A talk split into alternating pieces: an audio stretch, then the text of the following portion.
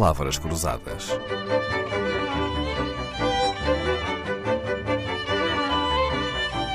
Porque quase tudo é uma questão de semântica.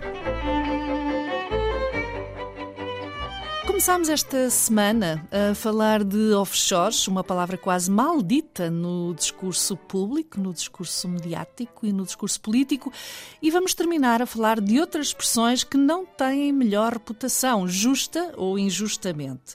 O convidado da semana é Paulino Brilhante Santos, jurista, advogado da Valadas Curiel, uma sociedade de advogados com sede em Lisboa.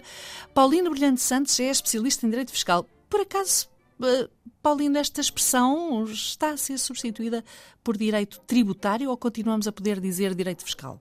É, são sinónimos. Sim? Não há, não há diferença entre as duas? Não, não. Vamos então seguir em frente. Não é só o offshore que tem uma conotação negativa.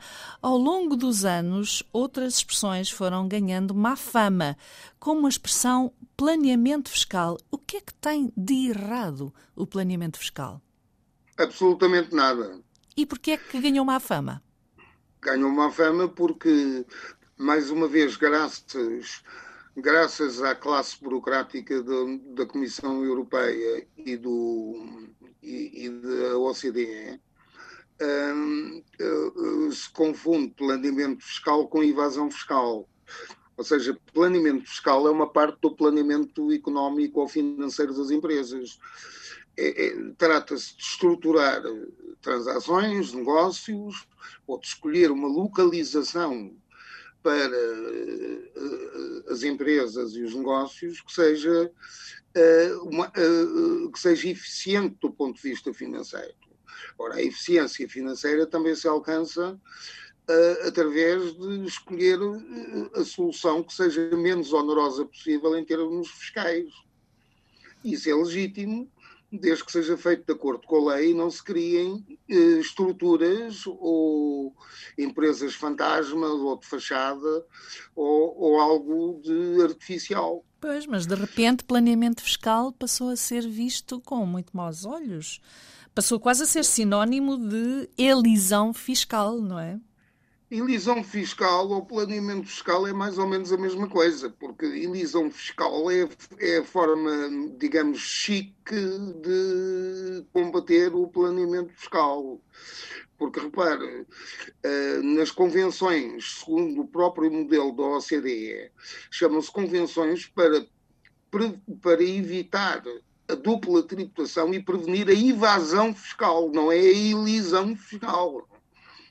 Elisão fiscal significa, pura e simplesmente, dentro da lei, evitar pagar os impostos eh, excessivos. O contribuinte não deve ser obrigado a pagar o maior volume de impostos possível. Deve, deve ser admitido pagar apenas os impostos devidos e estruturar os seus negócios de, de forma a que não tenha que pagar mais impostos do que aqueles que são devidos.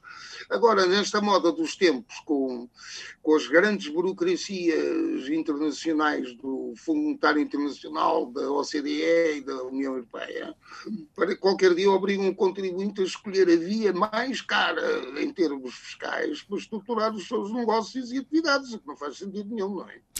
Uma outra expressão de que ouvimos falar frequentemente, mas esta já não com tão má fama, é a poupança fiscal. O que é que significa? Pois, pois porque, porque como deixou de ser politicamente correto falar em planeamento fiscal e então passaram a utilizar essas expressões da poupança fiscal, etc. Não é? Ah, é só um eufemismo. É, são eufemismos.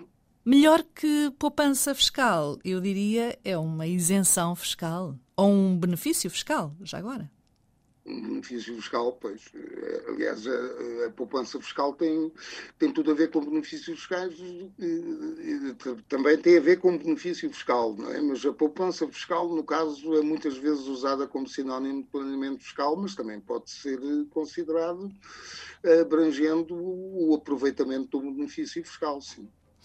Paulino Brilhante Santos, acredito que foi um prazer ouvi-lo esta semana. Muito obrigada pelo seu tempo, pela sua sabedoria. Começámos por falar uh, em offshores, acabamos com a expressão planeamento fiscal. Na próxima semana regressamos com outro tema, outro vocabulário. Esta semana o som foi cuidado por Guilherme Marques. O genérico, como sabem, é de Vitorino e João Paulo Esteves da Silva. Palavras Cruzadas, um programa de Dalila Carvalho.